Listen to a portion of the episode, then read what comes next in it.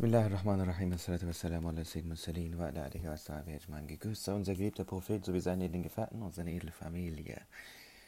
Äh, herzlich willkommen zu der siebten Episode dieser Buchreihe, aus, aus dem ich vorlese. Mashallah, es äh, ist wirklich sehr schön zu beobachten, wie fleißig die Community zuhört und wirklich am Ball bleibt und dieses Wissen sich aneignet. Das ist ein Grund äh, zum, für die, also wir sind sehr dankbar dafür. Ich lese weiter. Ich lese weiter. Bismillahirrahmanirrahim. Die Gelehrten des Islam haben auf verschiedene Weisen bewiesen, dass Mohammed, Friede sei mit ihm, Allahs Prophet ist. Einige dieser Beweise seien hier erwähnt. Mohammed, Friede sei mit ihm, sagte, dass er ein Prophet ist und zeigte Wunder, um zu beweisen, dass er in seiner Aussage wahrhaftig ist. Dass dem so geschehen ist, wurde uns durch Tawatur, also durch Übereinstimmung, übermittelt. Sein größtes Wunder ist der edle Koran. Der edle Koran ist unnachahmlich, Mu'jiz, das heißt, niemand kann ähnliche Aussagen wie die im Koran hervorbringen. Sagt auch ihr etwas Ähnliches, ist die Herausforderung im edlen Koran. Die berühmtesten Dichter Arabiens bemühten sich und waren nicht in der Lage, etwas Ähnliches zu sagen. In Vers 34 der Sure Tur heißt es sinngemäß, sagt sodann etwas Ähnliches.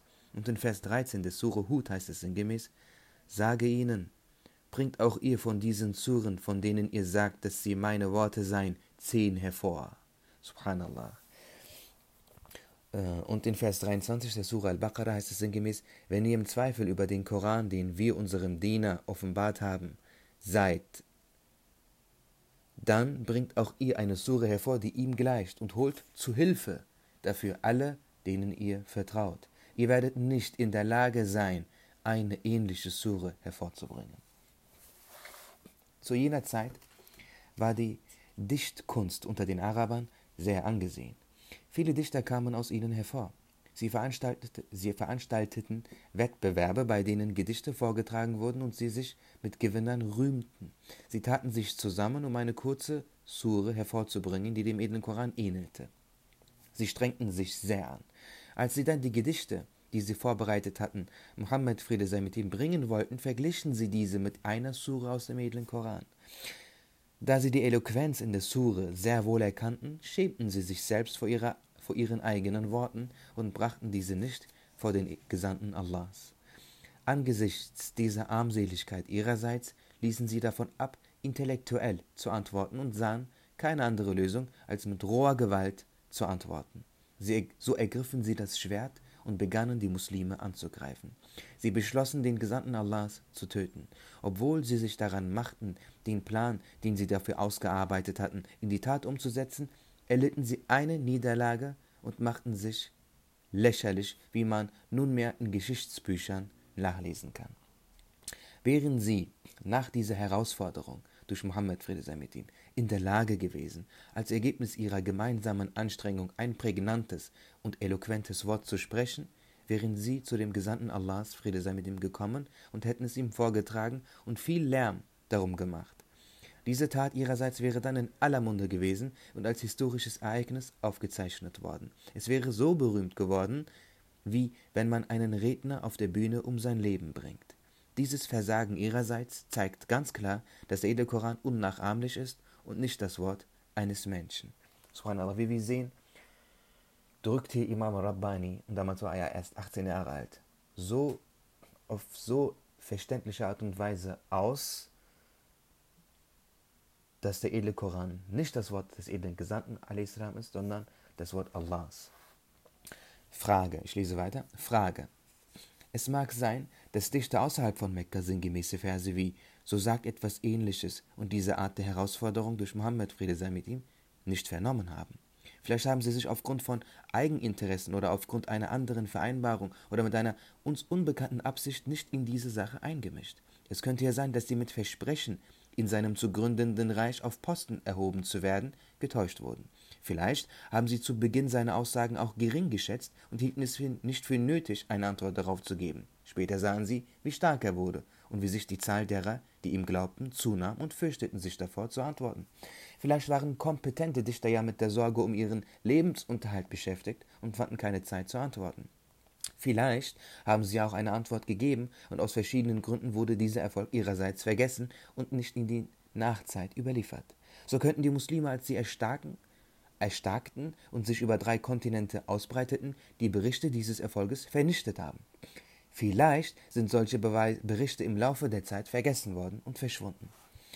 Antwort Ich hatte Antworten auf derartige Zweifel im vorhergehenden Teil präsentiert. Ich hatte gesagt, dass dadurch, dass einige der Sachen, die Allah der Erhabene im Rahmen seines Brauches erschafft, also das Wissen, das wir durch unsere Sinne und unsere Erfahrungen erlangen, nicht dem Verstand entspricht, dies nicht bedeutet, dass dies kein Wissen sei. Ja, also hier, äh, ich lese das nochmal vor. Ich hatte gesagt, dass dadurch, dass einige der Sachen, die Allah der Erhabene im Rahmen seines Brauches erschafft, also das Wissen, das wir durch unsere Sinne und unsere Erfahrungen erlangen, nicht dem Verstand entspricht, dies nicht bedeutet, dass dies kein Wissen sei. Ich, ich habe das auch nicht ganz verstanden, ich lese nochmal. Ich hatte gesagt, dass dadurch, dass einige der Sachen, die Allah der Erhabene im Rahmen seines Brauches erschafft, also das Wissen, das wir durch unsere Sinne und unsere Erfahrungen Erfahrung erlangen, nicht dem Verstand entspricht, dies nicht bedeutet, dass dies kein Wissen sei. Es gibt Dinge, die sind zwar echt, real, vorfindbar, widersprechen dem Verstand, aber trotzdem gibt es sie. Und manche Dinge erfahren wir nur durch unsere Sinne und unsere Erfahrungen. Der Verstand lehnt diese ab, aber trotzdem sind diese Dinge Informationen. Ich hatte gesagt, dass das Wissen, das durch die Sinne erlangt wird, dieser Art ist. Antworten wir nun im Einzelnen auf die oben geäußerten Zweifel. Zunächst einmal muss akzeptiert werden, dass wenn jemand sagt, er sei ein Prophet und dann ein Wunder zeigt, das beweist, dass er ein Prophet ist, und dass wenn er herausfordernd sagt, bringt auch ihr ein solches Wunder hervor, und man nicht in der Lage ist, ihm zu entgegnen, es dann klar wird, dass er die Wahrheit spricht. Das heißt, dass man solche Sachen glauben muss. Alles, was man im Nachhinein dagegen sagt, ist nur unsinnig und wertlos. Es ist auch nicht angebracht zu sagen, dass man anfangs die Herausforderung nicht ernst genommen und sich später gefürchtet habe zu antworten. Denn eine wertvolle Tat zu vollbringen, als Antwort auf jemanden, der diese Tat vollbrachte und behauptete, niemand sonst könne sie vollbringen, wäre vor jedermann eine Ehre und eine preisenswürdige Vorzüglichkeit. Jeder würde ihn so dann loben, lieben und ihm folgen. Wer sollte so etwas nicht wollen? Dass jemand, der dazu in der Lage wäre, nicht wünscht, solche Tat zu vollbringen, zeigt, dass sein Gegenüber Recht hat und die Wahrheit spricht. Was die Antwort auf den dritten Zweifel betrifft, so ist bekannt, dass derjenige, der dazu fähig ist, sowohl eine Antwort geben als auch diese Antwort öffentlich bekannt machen muss. Denn der Zweck wird nur durch öffentliche Bekanntmachung erfüllt. Dass es zu manchen Zeiten an manchen Orten für manche Leute Hindernisse gibt, bedeutet nicht, dass es für jedermann zu allen Zeiten und allen Orten ein Hindernis gibt. Dass dem nicht so ist, ist ja völlig offensichtlich. Es ist unmöglich, dass eine geschriebene Antwort unbekannt bleibt. Somit sind alle oben ausgedrückten Zweifel unbegründet und haltlos. Die Religionsgelehrten haben die Unnachahmlichkeit des edlen Korans auf verschiedene Weisen erklärt. Viele haben gesagt, dass der Koran ungewöhnliche Wörter enthält und der Stil in ihm höchst erstaunlich ist. Er sei unnachahmlich, da seine poetische Struktur und der Stil in ihm dem der Dichtern, der Araber, nicht gleiche. Auch die Prosa-Abschnitte zu Beginn und zu Ende des Suren und in Erzählungen sind derart. Die Zwischenräume zwischen den Versen sind wie ihre Reimprosa. Diese stilistischen Eigenschaften, die im edlen Koran vorhanden sind, gleichen nicht denen, die die Dichter in ihren Worten benutzten. Sie waren nicht in der Lage, diese ähnlich wie im edlen Koran zu vollbringen. Wer die arabische Sprache gut kennt, wird die Unnachahmlichkeit des edlen Korans ganz klar sehen. Qadi al-Baqillani sagte, die Unnachahmlichkeit, I'jaz, gründe sowohl auf höchste Eloquenz als auch auf der ungewöhnlichen poetischen Struktur, also dass man solche poetische Struktur sonst nirgendwo vorfindet. Andere sagten, seine Unnachahmlichkeit gründe darauf, dass in ihm Berichte aus dem Verborgenen enthalten sind. So heißt es zum Beispiel in Vers 3 des Surah Ar-Rum sinngemäß, auch wenn sie siegreich waren, werden sie vor Ablauf von zehn Jahren besiegt werden. In diesem Vers wird vorausgesagt, dass der römische Kaiser Herakleios vor Ablauf von zehn Jahren über die Armeen des persischen Schahs Khosrau Pervis siegreich sein würde. Und es geschah wie vorausgesagt. Gemäß anderen Gelehrten liegt die Unnachahmlichkeit des edlen Korans darin, dass obwohl er sehr lang ist und viele Wiederholungen in ihm vorkommen, es nirgendwo in ihm Widersprüchlichkeit oder Unstimmigkeit gibt. Aus diesem Grund heißt es in Vers 82 des Surah in-Nisa sinngemäß, Wäre dieser Koran das Wort eines anderen als Allah, so würden sie darin gewiss viel Widerspruch finden. Nach wieder anderen liegt die Unnachahmlichkeit des edlen Korans in seiner Bedeutung. Die Araber hätten vor der Zeit unseres Propheten Friede sei mit ihm dem edlen Koran ähnelnde Worte sagen können, doch Allah der Erhabene hat sie davon abgehalten. Wie dieses Abhalten geschah, wurde auf verschiedene Weise erklärt. Ustad Abu Ishaq Ibrahim al-Isfaraini von der Ahl Sunnah und Abu Ishaq Nizam al-Basri von der Mu'tazila sagten, dass ihre Furcht, weltliche Interessen zu verlieren, sie abhielt.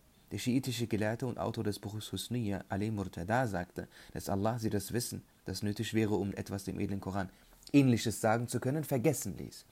Jene, die die Unnachahmlichkeit des edlen Korans abstreiten, sagen, Unnachahmlichkeit müsse klar und offensichtlich sein. Die Tatsache aber, dass es verschiedene Aussagen darüber gebe, worin die Unnachahmlichkeit liege, zeige, dass man sie nicht klar wisse.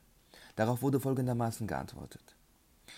Dass es bezüglich einer Aspekte, einiger Aspekte verschiedene Aussagen gibt, kann kein Indiz dafür sein, dass der gesamte Koran nicht unnachahmlich sei. Denn Aspekte der Unnachahmlichkeit wie die Eloquenz des edlen Korans, seine unerreichte Poesie, seine Berichte aus dem Verborgenen, dass er hinsichtlich des Wissens und des Handelns voller Weisheiten ist, und andere wundersame Aspekte, die wir erwähnten, sind ja offenkundig.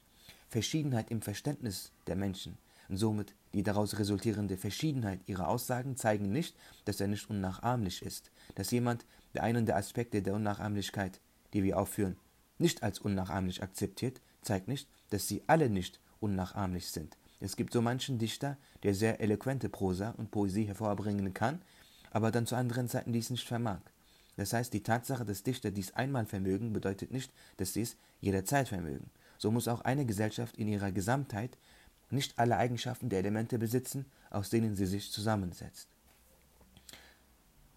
Diese Antwort impliziert jedoch, dass der edle Koran als Ganzes unnachahmlich sei, aber nicht jede kurze Sure darin. Doch die Wahrheit ist nicht so. Wir haben zuvor erwähnt, dass auch die kürzeste Sure unnachahmlich ist. Auch wenn man sagen könnte, die Antwort meine, dass der edle Koran als Ganzes in jeder Hinsicht unnachahmlich ist, die Suren aber in einigen Aspekten wäre dies keine Antwort auf die Frage. In der Frage wird gewünscht, dass man den Grund für die Unnachahmlichkeit klar und offen darlegt. Die Antwort auf diese Weise zu interpretieren, würde nicht den Schleier über den Grund der Unnachahmlichkeit lüften. Sehr interessant, liebe Geschwister. Das ist wirklich sehr interessant. Man muss hier gut zuhören. Es wird eine Frage gestellt. Auf die Frage werden Antworten geliefert. Und dann wird diese Antwort die berichtet wurde, auch nochmal hinterfragt. Also man muss hier wirklich gut aufpassen beim Zuhören. Wie lange ist es schon geworden? 13 Minuten. Ich glaube, das ist gut. Ähm, dann machen wir in der nächsten Episode weiter. Ähm, weiterhin wird die Unnachahmlichkeit des Korans hinterfragt und auf jede Frage wird dann je eine Antwort gegeben und umso klarer wird es, dass der edle Koran das Wort Allahs sein muss. Ich danke euch für eure Aufmerksamkeit. Wir sehen uns bzw. wir hören uns in der nächsten Episode wieder. Du kannst diese Podcast, diesen Podcast gerne deinen Freunden empfehlen. Wenn du Fragen hast, kannst du sie gerne stellen. Aber ich kann auch nicht sofort alles auf Anhieb verstehen. Ähm, man muss das Buch, wie gesagt, mehrmals lesen. Ma salama, assalamu alaikum.